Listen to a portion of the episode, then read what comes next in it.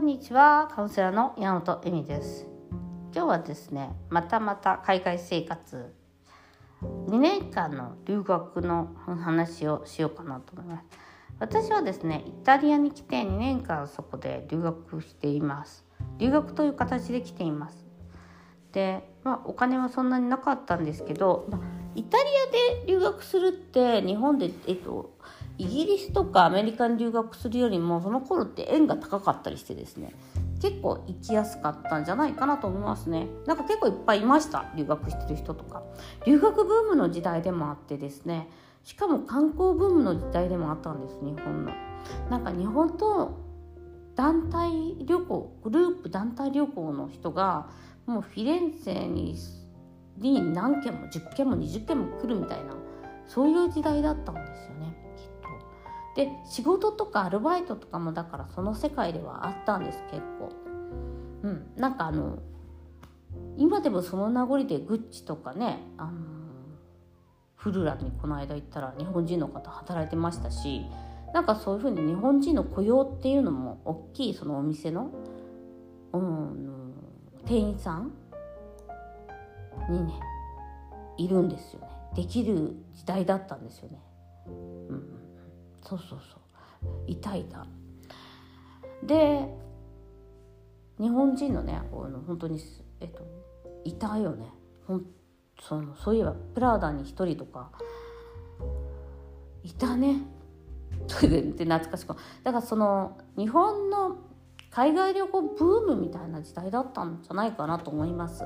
留学してる人も留学ブームでもあったからあの留学してるお友達日本人の友達とかもいっぱいいましたその時代は。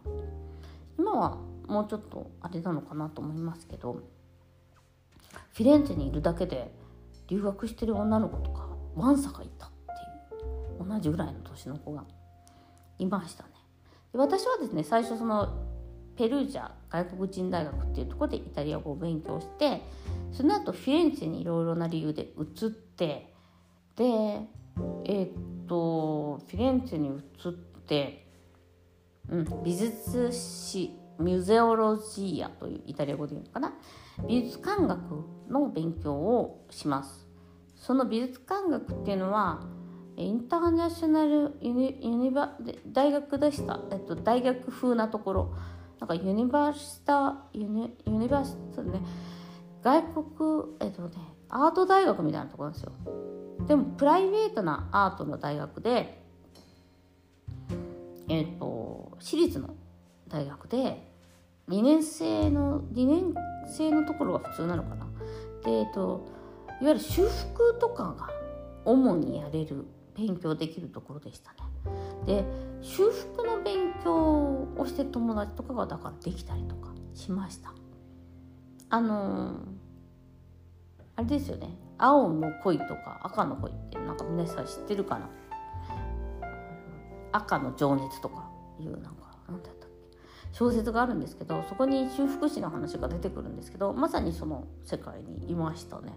あの映画見るとおおここに住んでたみたいに思いますもんね、うん、でその修復師さんの中でお友達を作ったりとかしていて言葉があんまり喋れなかったんでやっぱりその友達を作るっていうのが結構難しかったりとかしました。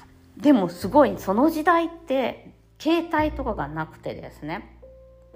でどうやあの今でもすごい仲良いお友達とかがいるんですけどなんかね私本当友達ができなくてすごい苦労したんですよ。日本から行ったし言葉も使えなかったしその修復師とかってバリバリに修復ができる。4年間大学イタリアで卒業した本当にバリバリの人とかもいっぱいいたんですね。結構なんかおハイソな世界でもあったわけですよ、うん、でその中で一人すっごい優しい女の子が隣に座ったことがあってもう本当はあのその子は私が分かんない言葉が分かんないんだけどすごい一生懸命話を聞いてくれてすっごいいい人だったんですでも1回しかその同じ授業にならなくてそこから一度も同じ授業にならなかったんですね。であもう会いたいなと思ったけどその子は、えっと、修復の方で美術感覚の方じゃなかったんでなんか美術史で一回一緒になれたんだと思うんですけどね。でもうその頃は言葉も全然分かんなかったんでもうその一個の優しさに触れたっていうことがすごく私にとっては何て言うのかな。でもう名前は覚えてたんですよ。でどうしたと思います？すごい。今だったらプライバシーの問題で教えてくれないのかもしれないんですけど大学の事務の事務所に行ってその子の名前を言って電話番号を教えてもらったんです。すごくない？え？みたいな。で教えてくれたんですよね大学の方も。で、まあ、私は女の子だしね。彼女も女の子だし。でまあそれで電話したの彼女に。そしたら覚えててくれてすごくない？もうなんかそれこれなんか一歩間違ったらストーカーなんだけどで覚えてる覚えてる日本人でしょ？みたいなであじゃあ今度なんかうちにご飯食べに来ればってはなかったけどなんかこう一緒になんか何かしましょうよとか誘ってくれたんだと思うんですよね。でそのところって携帯もなくて人ん家に暮らしてえっとアパートに暮らしててアパートに電話もなかったんですね。だからじゃあ1週間後にまた電話してとか そういう世界だったと思うんですよ。でなんか私もたまにかけたいんだけどとか言ったらでも公衆電話にかけることになっちゃうからとか そういう感じで公衆電話に電話かけてくれる人なんていなくないみたいなそういうなんかもうなんかどうなってるのっていう感じで仲良くなっていった覚えがあるんですね。だから何て言うのかな。今みたいにさ SNS があるってすごいなんか簡単にその好きだったりとかしたらお友達になれるじゃないですか。女の子同士でも。あの頃は電話番号でその子に電話してたっていう。でもそれでその大学の事務所で教えてもらってで今でも仲いいですかね。思うと22いやもう26年ぐらいのお付き合い。すごくない？?30 年来のお付き合い。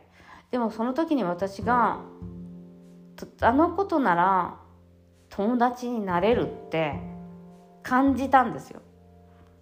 言葉が本当片言なのに。で今はね喋れるから結構深い話とかもできるけど本当に言ってることとか半分以上分かんないような時代ですよね。でもねやっぱそういう意味ではね分かるよね。優しさって。そのだって言葉が通じなくても優しくしてくれよってしてくれてた人っていうのは分かる。で彼女がね今回やっと子供が生まれるんで私と1歳上ぐらいなんだけど生まれたんでね49歳で。でも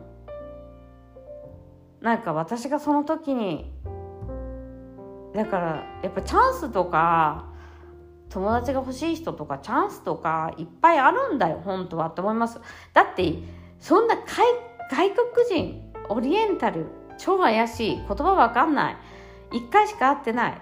大学のえー、なんか大学に行ってストーカーみたいに電話番号探して電話して仲良くなっちゃうっていう世界だってあるんだからなんかね友達とかいないとかそんなのないないと思っちゃいます。全然全然みんな友達なんていっぱい作ろうと思えばできるしなんか会えるもんなんだなってで不思議だよでだからそういうふうに私がねあの電話番号教えてくださいって難しいじゃないですか。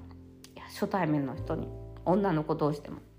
でもねやっぱ第6そういうすごい大変だった時期だと思うんですね。言葉も分かんないし一人だし。毎日一人だったし。でもその時期にいやなんかチャンスは隠れてるんだなと思って。だからあのそういうふうに自分でチャンスを作っていく勇気を出して作っていくってすごく大切なことだなと思います。一本の電話だけで世界が変わるかもしれないから一本の手紙だけで一本の E メールだけであなたの何かの人生が変わっていく可能性はあるから。ということで皆さん挑戦してみましょう。一歩の電話。一歩の E メール。一歩一つのコメント？そこから何かが生まれていくというふうに思っております。ということでイタリア生活の留学中のお話お友達を作るにはについてお話ししました。ご視聴ありがとうございます。